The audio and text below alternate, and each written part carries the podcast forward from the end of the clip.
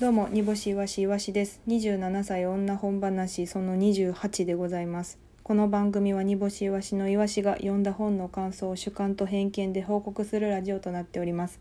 苦情やクレームは一切受け付けておりません。その鬱憤はたまにはカーペットの下も掃除機かけてみるなどして発散してください。さあ28回目ということでだいぶ間が空いてしまいました。すいません。えーと、ここ最近はやっぱ単独ライブがあったりとか単独ライブ終わった後怒涛のライブ10連チャンがあってさらに雨に打たれたら出てでウエストハンズの東京遠征がございましたのでまあ皆さんお察しの通り本を読む時間がなくてですねあんまり新しい本読めていなかったりしております。読みたい本はいっぱいあるんですけど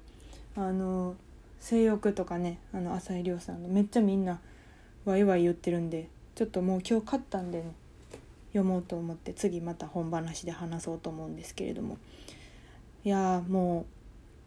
うなんかねやっぱバタバタして東京大阪行き来しちゃうと結構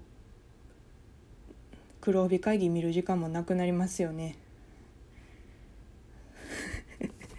その一番なん何やろうなこれだけはみんな知ってるみたいなあるんですかね忙しい中でもこれだけはこの娯楽だけは外せないみたいな人あるんですかね。やっぱそうなると TikTok とか YouTube とかになるんかな。ね本とかはやっぱり短編やったらまだしも長編読もうと思うと結構その時間を作らないといけないからこういうこうバタバタしたりとかやること山積みの時とかにほっぽらかしてできないですよね。一旦休憩として短編小説を読むとかったらできるけどあの長編の小説を読もうとするとやっぱりねなんか半日空けときたいですよね。半日空けときたいしコーヒー飲みたいしクッキーも準備したしたいし座椅子がいいよね。座椅子がやっぱり、うん、座椅子があった方がいいなと思います、はい。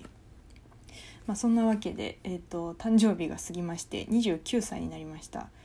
えー、まだこの本話の題名が27歳女本話なので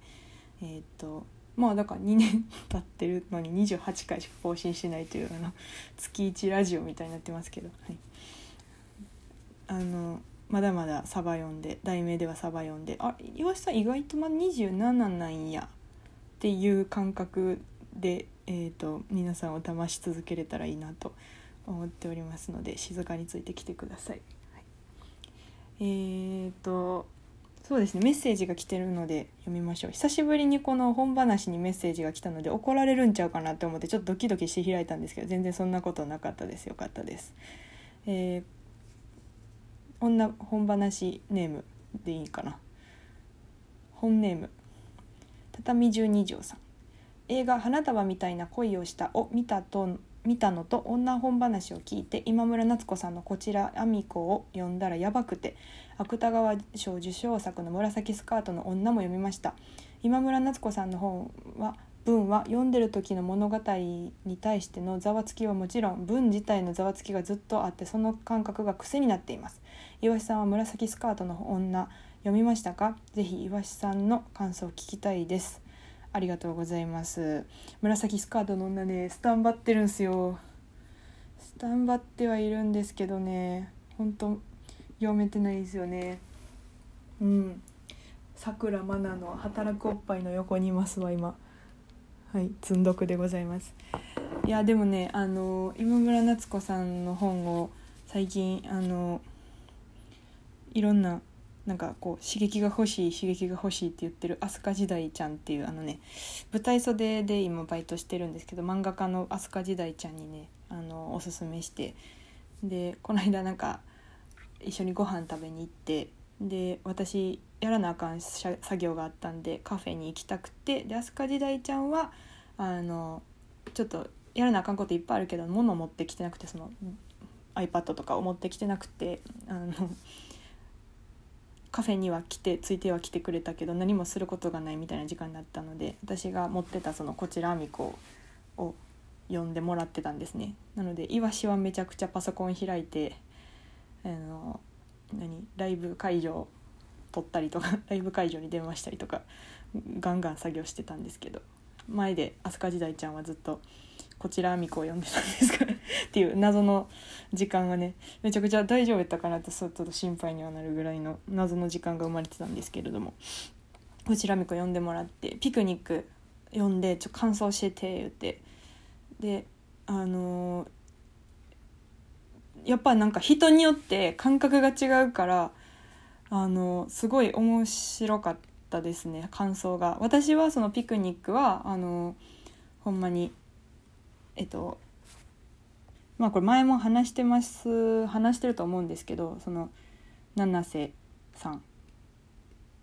をあのみんなでこうとっ捕まえてるっていうイメージまあいじめてるっていう感じのイメージでずっと読んでたんですけどそうじゃなかったんで飛鳥時代ちゃんの考察は。なかなか面白いなと思って聞いておりました。はい、これこちらあみこだけなんかな。畳十二章さんピクニックも読みましたか？もし読んだら教えてください。地図さんも読みましたんでまたよかったら教えてください。で紫スカートの女はあのスタンバっておられるのではい。また読みます。今日はですね星野源さんの「そして生活は続く」を読みましたのでちょっとそちらを、えー、報告したいと思います。あのねえっ、ー、とこれあれだ。富澤幹夫が懇談会とかでよく出てくるねあの何何やったっけあれ。あ2軍のタップダンスをする富澤幹夫が大学 大学時代かな。大学は高校時代あの陰キャすぎて2軍やったんかな。なんかちょっと忘れました。でも2軍のタップダンスっていうのをするっていうことで私たちのあの生配信を煮干しイワシよりも盛り上げてしまった富澤美樹氏があのファニコンの方でですねあのおすすめしてくれた本の、えーと、を読みました。星野源さんの「そして生活は続く」これはいつ出版したんかな？えーこういうのすぐ出てこい。2009年ですって。あら。2009年2012年に文庫化してるからだからもうあれですよね多分お仕事酒ロックあでも逃げ恥はもう出てはるんか。なるほど。は、ははは、逃げ恥は出てはる感じなんですね。ちょっとごめんなさい。あの異空間に連れ込んでいてたらすいません。ちょっと時間時間軸が分かんなくなってきた。私はその星野源さんはもともとそのバナナマンさんのマクマの音楽を作ってるから入ったのであんまりそのが知ったのでそんななんかめちゃくちゃめっちゃずっと知ってるわけじゃないですけどまあなんかそのあれですよね。こういうサブカルの女というかからはあの満場一致で結婚したいと思う人ですよね。星野源さん。じゃないですか皆さん。そうじゃないですか。はい。なのであのまあもともと大好きですし読んでみたんですけど本当に面白くって。なんかちょうど心地いい感じのあこれエッセイなんですけど生活は続くっていうね何々を続く縛りでねずっといろいろあの星野源さんの生きづらさみたいなところをずっとエッセイにして面白おかしく書いてるような感じなんですが、まあ、続く続くシリーズいっぱい書いていらっしゃってでまあ中で言うと「料金支払いは続く」とか「部屋探しは続く」とか「払いたは続く」とかっていう書かれてますね。はいまあ、一番最初の料金支払いは続くのところでですねなんかあのまあ、なかなかこの携帯料金とか水道料金とかを払いに行けないみたいなまあ怠惰じゃないですけど払いにまあ払いに行けないじゃないですかあれって結構そのあの長細い長方形の紙になった瞬間払いに行けなくって分かりますよね皆さんも。私もずっと今目の前にねあの払いに行けない長細い紙いっぱいあるんですけど。あのそうじゃなくて、まあ、口座引き落としにしたらどうかみたいなことを知人に言われでそれはちょっとまた違うみたいな。ほな払いに行きよっていう話みたいな感じのことを 永遠とそれがずっと続いてるような感じですね。めちゃくちゃ面白い。分かります。分かるなと思って見ておりました。あとこの本の中でね洗面所びしょびしょになるみたいなことを星野源さん書いてて洗面所がびしょびしょになることを悩みとして書いてて私もめちゃくちゃびしょびしょにするんですよね。なんかすねが濡れてるんですよね。いつも顔洗った後。ですね濡れてるけどその肘は濡れてなくってだからどのようにして私のすねまで水しぶきが飛んでいるのかが全く納得いけないというか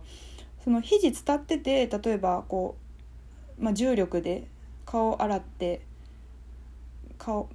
手にねまあお湯をためて顔を洗った時に状態を起こしてしまうと重力でその肘を伝ってすねの方までとか膝の方までとか足の方まで床の方まで濡れると思うんですけど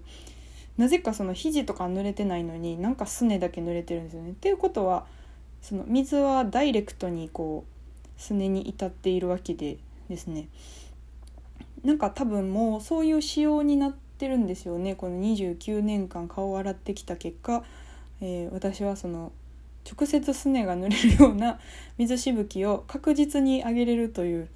ことになってるんやろうなと思って。まあなんかそんな感じの自分とも重ね合わせながら読みました。